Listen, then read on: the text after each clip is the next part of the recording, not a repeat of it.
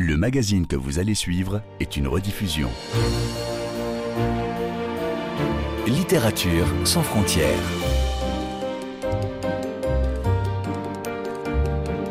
Catherine Fruchon-Toussaint. Apolline Verlon. Bonjour à toutes et à tous.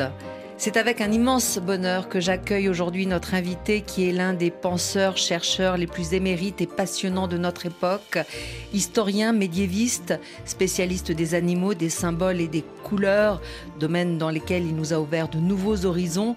Il est l'auteur de plus de 80 ouvrages, de centaines d'articles traduits dans une trentaine de langues. Bonjour Michel Pastoureau. Bonjour. Merci donc de nous faire l'honneur de votre présence ici à RFI pour évoquer votre nouveau livre, Dernière visite chez le roi Arthur, au seuil, sous-titré Histoire d'un premier livre. Puisqu'en effet, ici avec beaucoup d'humilité et une pointe d'ironie également, vous racontez comment en 1976 paraissait votre toute première publication, La vie quotidienne en France et en Angleterre au temps des chevaliers de la table ronde. Un récit touchant qui se souvient du jeune homme que vous étiez il y a presque 50 ans et que vous êtes euh, encore sans doute maintenant, enthousiaste, curieux, naïf, timide, obstiné et surtout un grand amoureux du XIIe siècle suite à la lecture enfant de Ivanhoe de Walter Scott. On peut dire en effet, Michel Pastoureau, que votre vocation de spécialiste du Moyen Âge central, je précise, est donc née d'un roman Oui, j'ai vu le film Ivanhoe avant de lire le livre. Petit garçon, j'avais un camarade en Bretagne dont la grand-mère tenait le cinéma paroissial et nous faisions les ouvreuses de temps en temps, c'est-à-dire que nous vendions les Esquimaux à l'entracte. Mais ça m'a permis de voir pendant toute une semaine le film de Richard Thorpe, Ivanhoe. Le film date de 1952, j'ai dû le voir en 1955. C'est un grand film hollywoodien, mais plutôt bien fait. Et J'aimais les cow-boys à cette époque et quand j'ai vu le film, toute une semaine à la suite, j'ai préféré les chevaliers désormais. Et plus tard, j'ai lu le roman de Walter Scott, d'abord dans une édition pour adolescents probablement, et ensuite l'édition complète. Et je suis devenu amoureux du Moyen Âge, et spécialement du Moyen Âge central. L'histoire se passe euh, en dix jours, euh, au mois euh, d'avril 1194, donc à la fin du XIIe siècle. Mais ce qui est étonnant, c'est que ce livre qui paraît en 1819, c'est-à-dire il y a plus de deux siècles, met en scène un Moyen Âge où tout est déjà là ce qui fait pour nous que le Moyen Âge et le Moyen Âge en Europe est déjà en place avec euh, euh, le tournoi, le procès en sorcellerie, le frère du roi usurpateur, euh, l'attaque du château fort, le retour de croisade, etc., etc. Tout est déjà là au début du 19e siècle.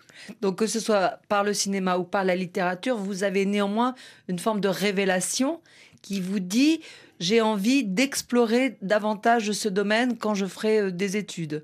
Voilà, j'aimais déjà beaucoup l'histoire et à partir de ce moment-là, le Moyen Âge est devenu ma période préférée et spécialement le milieu du Moyen Âge, le Moyen Âge classique, disons, c'est l'époque en effet euh, des débuts de la chevalerie, du début de l'héraldique, des tournois, des premières cathédrales, euh, des bestiaires enluminés, et tout ce qui fait que pour nous le Moyen Âge et le Moyen Âge se trouve dans ce livre.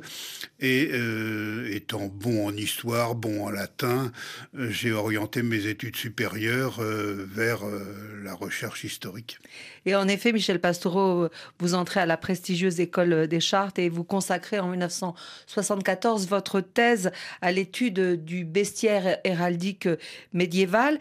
Mais de fait, à quel moment décidez-vous d'écrire donc cette vie quotidienne au temps des chevaliers de la table ronde? C'était dans un esprit de partage déjà, comme un enseignant?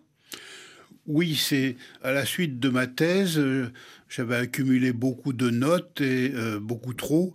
Je n'ai pas pu tout mettre dans ma thèse, notamment tout ce qui concernait la vie quotidienne et la culture matérielle de la chevalerie euh, au XIIe siècle et au début du XIIIe.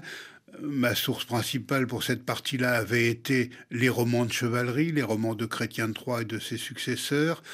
Donc ça restait dans un tiroir et je me suis dit c'est trop bête, il faut que j'en fasse quelque chose. Et j'ai eu l'idée euh, d'en faire un livre. Et le plus extraordinaire, c'est qu'on m'a répondu et on m'a demandé de faire en guise de test euh, la rédaction d'un chapitre.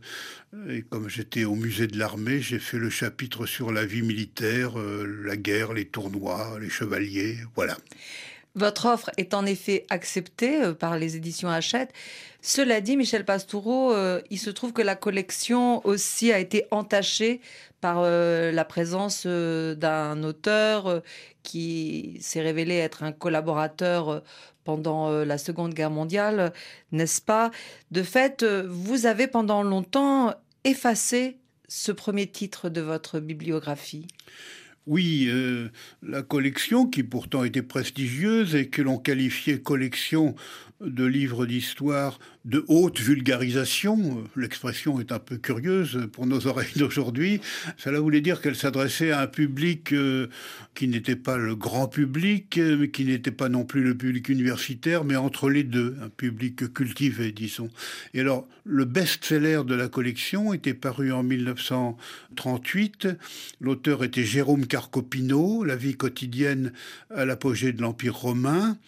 Et cet auteur, euh, sous le régime de Vichy, avait été ministre de l'Éducation nationale et avait appliqué strictement les lois raciales du régime de Vichy et notamment l'exclusion de la fonction publique des hommes et des femmes euh, d'origine juive. Et il avait été un peu inquiété après la guerre, et puis il avait quand même fini à l'Académie française, mais euh, une certaine opprobre l'entourait et une tâche était faite à la collection, d'autant que son livre était le best-seller de cette collection. Et alors autour de moi, quand j'ai fait ma bibliographie, euh, étant candidat à ceci ou à cela plus tard, on m'a conseillé de ne pas mettre dans ma bibliographie ce livre, non pas parce que c'était de la haute vulgarisation, comme on disait, mais à cause de la mauvaise réputation de cette collection, ce qui pose un problème. Est-ce qu'un seul auteur suffit pour souiller toute une collection? Voilà la question que, que je me pose. Bon, j'avais déjà une bibliographie très abondante, donc euh, je l'ai supprimé de ma bibliographie. Ce livre qui pourtant est mon premier livre pour lequel j'ai une certaine tendresse, bien sûr, quand je le relis aujourd'hui, même si je me rends compte que c'était un livre un peu rapide. Hmm. Je fais une parenthèse, Michel Pastoureau, parce que cela dit, à l'occasion de cet épisode un peu fâché, de cette collection entachée, euh, dirons-nous, cela vous a appris aussi sur votre propre famille, des choses qui s'étaient passées pendant la Seconde Guerre mondiale et à quel point d'ailleurs des membres plus ou moins éloignés avaient été euh, victimes de ce régime? Oui, dans ma famille, euh, du côté maternel, euh, on a souffert euh, des lois raciales. Deux de mes tantes qui étaient conservateurs à la Bibliothèque nationale ont été exclus de la fonction publique en 1942 ou 43. Et puis des cousins plus éloignés ont été déportés et ne sont jamais revenus. Bref, j'étais concerné au premier chef, mais comme dans beaucoup de familles françaises, on ne parlait pas de ces choses-là. Et donc, enfants, adolescents et même jeunes hommes, il y avait une sorte de silence sur ces questions-là. Du côté paternel, euh, on n'était pas concerné, mais mon père euh, qui a été en captivité en Allemagne pendant cinq ans, ne me parlait jamais de ces cinq années passées en Allemagne. Bref, et ça n'est pas un cas unique, ça n'était pas propre à ma famille, c'était assez général. Pour l'historien, c'est un document d'histoire, hein, cette espèce de silence dans les années qui suivent, silence des livres d'histoire aussi. J'ai passé mon baccalauréat en 1965, le programme d'histoire théoriquement allait jusqu'en 1958, mais aucun professeur ne dépassait 1938 ou 1939 c'était presque, presque tabou. Et il a fallu que je me marie et que ma femme, euh, qui venait d'un tout autre horizon, interroge mes grands-tantes pour en apprendre un peu sur euh, ce passé douloureux de ma famille maternelle. Est-ce que c'est un sujet sur lequel vous pourriez écrire, Michel Pastoureau? Je pourrais écrire sur le silence, justement, euh, non seulement euh, chez moi, mais à peu près chez tout le monde. Ce silence français, comme ce silence allemand. J'ai beaucoup d'amis allemands qui Mais vous êtes germaniste? Je suis germaniste et qui m'expliquent que les programmes d'histoire s'arrêtaient avec la République de Weimar euh, pour des hommes et des femmes qui aujourd'hui ont une cinquantaine d'années, donc qui ont fait leurs études dans les années 60, 70 même encore. Donc c'est un problème historique et historiographique euh, à la fois douloureux et tout, à fait intéressant. Alors revenons à cette euh, vie quotidienne en France et en Angleterre au temps des chevaliers de la table ronde. Vous venez de l'évoquer une édition plus ou moins euh, chaotique, mais néanmoins euh, réelle, avec des rééditions, des traductions en langue étrangère. Et puis, cela vous octroie un premier statut de spécialiste. Et par exemple, Michel Pastoureau, vous êtes sollicité par le cinéaste français Éric Romer, qui, à cette époque, préparait son film Perceval le Gallois, dont Fabrice Lucchini sera euh, l'interprète. Dans ce livre, Dernière visite chez le roi Arthur, vous nous racontez cette rencontre et ses conséquences. Je ne résiste pas au plaisir de vous demander de la révéler à nos auditrices et à nos auditeurs parce que tout cela est bien cocasse, n'est-ce pas? Oui, oui et non. Euh, Eric Romer préparait son film, il se renseignait, il euh, avait lu mon livre, La vie quotidienne au temps des chevaliers de la table ronde. Donc comme son film mettait en scène les chevaliers de la table ronde et qu'il suivait le texte de Chrétien de Troyes, que j'avais suivi attentivement moi aussi pour écrire mon livre, euh, il a souhaité me rencontrer. J'étais timide, je n'avais pas 30 ans, mais lui-même était aussi un homme assez timide et d'une timidité un peu intimidante pour l'interlocuteur. Enfin, nous sommes vus pendant trois ou quatre jours, nous avons déjeuné ensemble dans un restaurant chinois pas très bon. Je me souviens qu'il prenait des tas de notes, il faisait très froid, c'était au mois de janvier, il faisait des croquis, il m'offrait des biscuits, il paraît qu'il faisait ça avec tout le monde. Bref, on a quand même pu converser. J'étais trop timide pour lui dire que je trouvais que ce n'était pas une bonne idée de traduire en vers modernes les vers d'anciens français de Chrétien de Troyes. Je n'ai pas trouvé le courage. Je persiste à penser que ça n'était pas une bonne idée. Bref, le film s'est fait. Je n'ai pas vu le tournage, mais il m'a invité à la première projection et là j'ai été tout à fait étonné de voir qu'il n'avait tenu aucun compte de tout ce que nous avions dit, notamment en matière d'armoirie des chevaliers de la ronde et de couleurs. Surtout, je lui avais dit pas de violet, c'est une couleur qui n'existe pas au Moyen Âge, et dans son film, il y a du violet partout. Alors, je ne sais pas ce qui s'est passé, est-ce qu'il a perdu ses notes, est-ce qu'il a fait exprès de prendre le contre-pied de ce que lui disait l'historien, ça peut être une attitude de créateur. Je n'ai jamais eu le courage de le lui demander. Ce n'est sans doute pas son meilleur film. Je suis un grand admirateur de l'œuvre de Romer. Mon film préféré, euh, je suis un peu vicieux, c'est un court métrage, un des tout premiers qui s'appelle La boulangère de Monceau, que je considère comme un chef-d'œuvre. Alors nous allons continuer de parler avec vous, euh, Michel Pastoureau, dans un instant de, de ce livre que vous publiez. En attendant, je vous propose de faire une pause musicale. Alors, logiquement, on aurait pu entendre euh, The King Arthur, euh, le semi-opéra de Purcell, mais je crois qu'à chaque congrès, à chaque conférence, séminaire, symposium, ce semi-opéra est proposé aux oreilles des participants. Alors, peut-être êtes-vous là de l'entendre? Non, pas du tout. Je veux dire en effet que chaque fois que des spécialistes du monde arthurien se réunissent, il y a euh, en soirée en général euh, l'audition de King Arthur de Purcell. Alors évidemment, je ne connais pas chaque note, mais enfin c'est une œuvre que je connais bien, qui n'est pas désagréable. Hein. Nous sommes euh, au XVIIe siècle. C'est une musique qui n'a pas vieilli, contrairement à celle du XIXe siècle parfois. Alors, si vous en êtes d'accord, Michel Pastoureau, je vous propose d'écouter un extrait de King Arthur.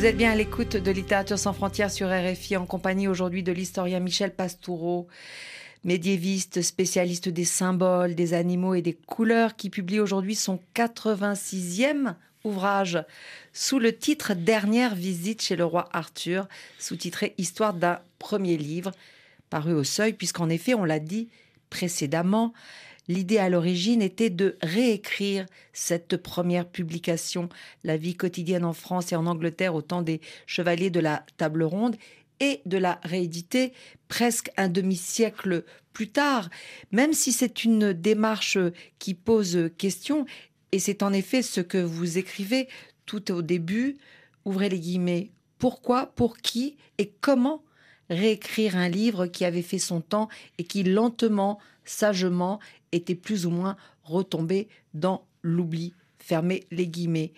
Était-ce de l'exigence de votre part, Michel Pastoureau, réécrire ce livre? C'était une envie, euh, je sentais que mon livre avait vieilli, il était en effet tombé dans un certain oubli. Moi, je n'avais pas cessé de travailler sur cette époque, euh, la fin du XIIe siècle, le début du XIIIe siècle. Mon savoir était bien plus grand que 50 ans auparavant quand j'avais euh, travaillé à la première édition. Donc, je souhaitais donner une seconde édition en tenant compte de toutes les avancées de la recherche au fil de ce dernier demi-siècle. Et puis rapidement, je me suis aperçu que c'était une tâche insurmontable pour euh, le vieux monsieur que j'étais devenu. Notre savoir a beaucoup progressé, même si sur certains points nous tournons en rond. Donc plutôt que de faire cet immense effort, mettre mon livre euh, à jour en quelque sorte, je me suis dit ce serait peut-être mieux de raconter l'histoire de la publication de ce premier livre. C'est un peu plus narcissique, c'était un moyen de me faire plaisir aussi, de regarder un peu en arrière vers euh, ma jeunesse et de m'attendrir un peu sur moi-même, ce que j'ai fait. Mais en même temps, je me suis dit que cela aurait une valeur historiographique. C'était pour moi l'occasion de raconter comment ça se passait. Il y a presque un demi-siècle, quand on était un tout jeune historien, qu'il voulait publier son premier livre, quel était le statut de la vulgarisation en histoire au début des années 1970, et puis de comparer à ce qu'elle est devenue aujourd'hui, bref, de faire non pas œuvre historique, mais œuvre historiographique et je me suis lancé dans cette aventure avec euh, beaucoup de motivation et, de plaisir, je dois le dire. Est-ce que c'était lié aussi au fait que ces légendes du roi Arthur, euh, ces histoires de la table ronde, continuent de fasciner euh, le grand public? Est-ce que vous l'avez constaté, Michel Pastoureau? Oui, bien sûr, de manière plus ou moins directe. Je sais qu'il y a une actualité de la légende arthurienne, beaucoup de, pourrait dire, de produits dérivés, de réemploi à des fins de toutes sortes, de la légende de Lancelot, d'Arthur, de Gauvin, de Perceval, etc. Il y a des bandes dessinées, il y a des jeux vidéo, il y a des émissions télévisées, etc. Ça n'était absolument pas le cas il y a 50 ans quand j'ai écrit mon livre. Il n'y avait même pas de traduction en français moderne euh, des textes de Chrétien III et des autres en ancien français. Euh, il fallait les lire dans le texte. Donc tout ça a beaucoup progressé les anglo-saxons étaient plus avancés que nous euh, dans la connaissance euh, des chevaliers de la table ronde. C'était plutôt britannique. Euh, en France, on préférait les chansons de gestes, c'est-à-dire la légende de Charlemagne, de Roland, l'histoire des croisades, etc. Mais c'est venu un peu plus tard avec un parfum que je n'aime pas trop, moi, de d'ésotérisme autour de Merlin, par exemple. De Merlin, du Saint Graal, de la table ronde tout cela ne m'intéresse pas beaucoup. Moi, ce qui m'intéresse, c'est, euh, et c'est un problème plus général, comment les textes littéraires peuvent être des documents d'histoire pour un historien qui ne doit pas oublier que la littérature, c'est la littérature, elle a ses propres codes, ses propres règles, mais en même temps, je ne pense pas qu'il y ait des textes littéraires qui soient hors du temps. Même ceux qui se veulent hors du temps sont peut-être encore plus dans leur temps que les autres. Donc comment transformer un texte littéraire en document d'histoire? C'est un problème que je sentais quand j'étais jeune historien, mais sur lequel je ne me suis pas attardé. Aujourd'hui, je sens que c'est un problème très important, que je connais mieux, bien sûr. Donc, je suis un peu revenu sur ces questions dans mon livre. Exactement. Là, on est vraiment au cœur de l'articulation entre l'histoire, qui est une science, et la littérature, qui est un art, et les correspondances.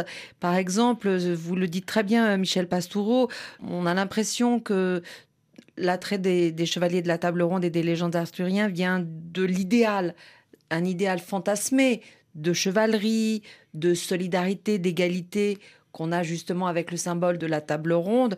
Mais en fait, tout cela est assez illusoire, n'est-ce pas? Si on lit vraiment ces textes, parce que d'abord, il faut rappeler qu'ils sont très nombreux, c'est tout un cycle, n'est-ce pas? Pas seulement écrit par Chrétien de Troyes, il y a plusieurs auteurs. Et à cet égard, je pense euh, qu'il faut signaler aux auditrices, aux auditeurs l'existence de cette publication récente, Les Chevaliers de la Table Ronde, roman arthurien euh, traduit de l'ancien français, du moyen gallois et du latin traditionnel de différentes langues par toute une équipe, tout un, collectif. Et c'est une édition euh, que vous avez menée avec Martin Aurel, n'est-ce pas? Chez Gallimard. Chez, Gallimard, dans la collection Quarto.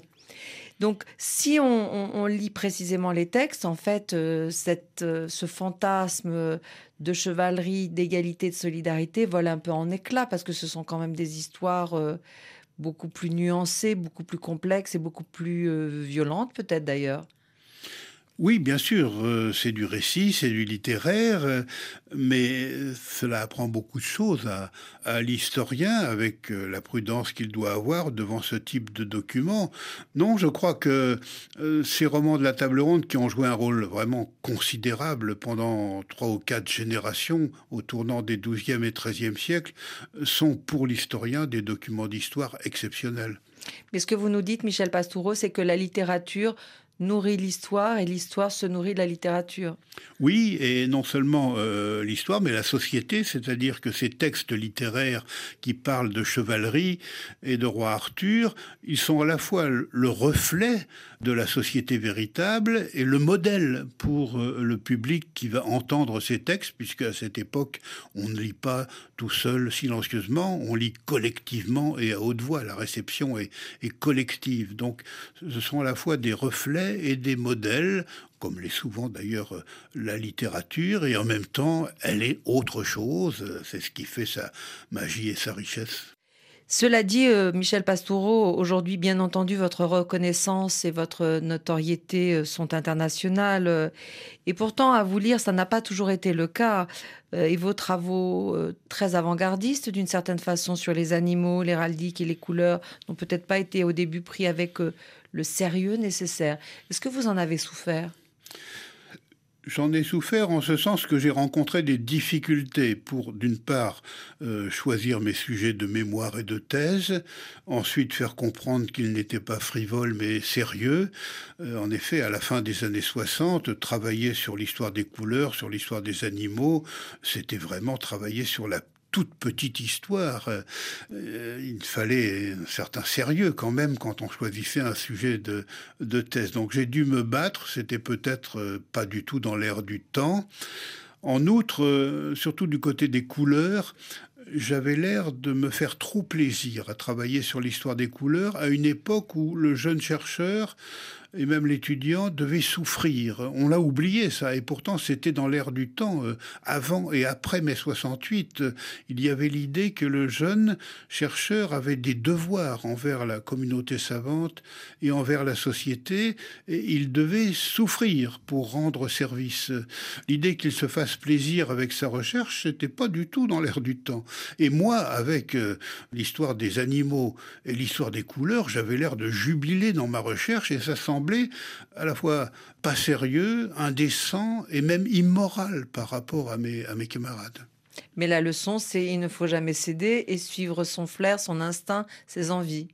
Oui, et j'ai bien fait parce que assez rapidement, ce qui était un handicap est devenu un avantage grâce à l'histoire des mentalités, des sensibilités.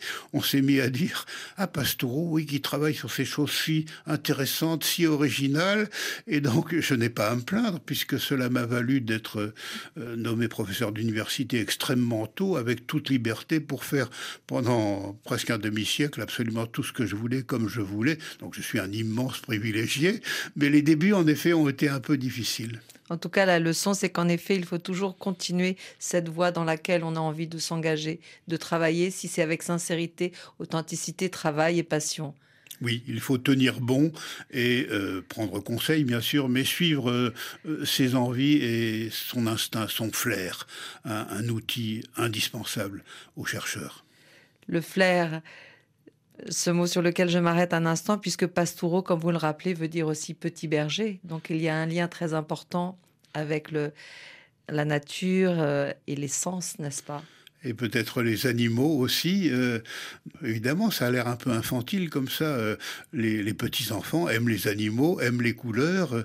et Pastoureau, on a fait ces sujets de recherche, non seulement d'étudiants et de jeunes chercheurs, mais même de chercheurs plus, plus confirmés. Je n'en ai aucunement honte et je continue à travailler sur l'histoire des couleurs et des animaux. J'ai tenu bon, en quelque sorte et on vous en remercie.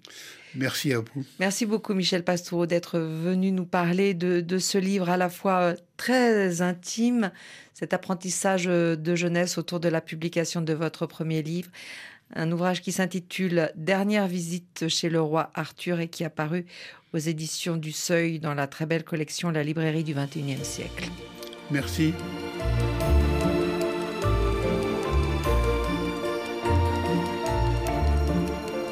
Littérature sans frontières. Catherine Fruchon-Toussaint. Apolline Verlon.